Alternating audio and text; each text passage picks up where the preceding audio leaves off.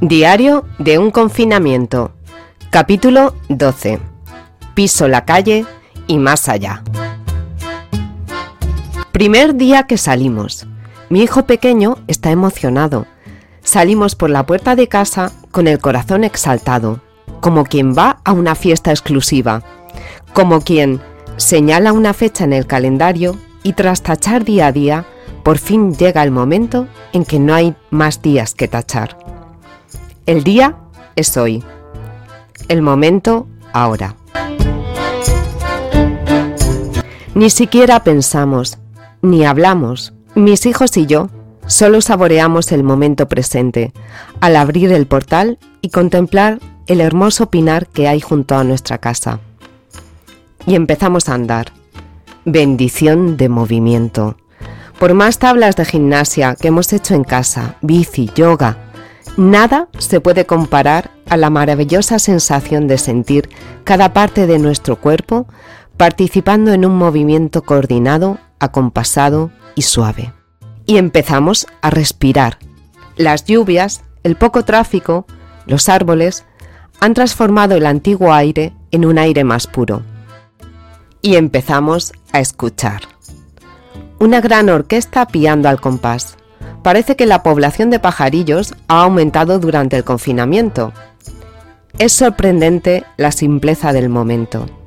Contemplar, andar, respirar, escuchar. Es sorprendente percibirlo como una fiesta maravillosa.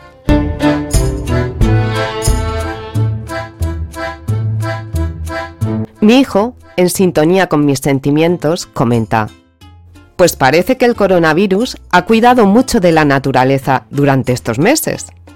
¡Qué locura de reflexión! ¿Quién venera y agradece al enemigo? Pues mi hijo, que no le ha puesto la etiqueta de enemigo y está mirando la realidad desde un ángulo inexplorado. Andamos. Veo como a medida que paseamos entre pinos, mi hija abandona su expresión taciturna y empieza a parlotear, cada vez con más alegría.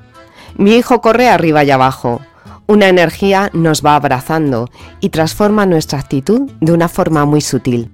Cuando llegamos al final del pinar, vamos hablando los tres a la vez, riendo, contando chistes, haciendo carreras. Observo la alquimia sucedida toda la energía de la naturaleza en nosotros, toda nuestra energía en la naturaleza, la vida mezclándose, todo siendo uno. Y se lo comento a mis hijos.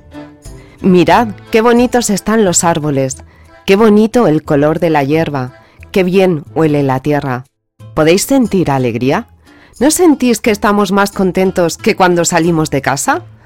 Me dicen que sí con la cabeza y sus caritas coloradas. Veo en sus ojos brillantes que lo pueden sentir. Me circula por dentro una corriente de felicidad. ¿Cuánto tiempo he tratado de transmitirles amor por la naturaleza? ¿Cuántos intentos fallidos? ¿Cuánta insistencia por mi parte?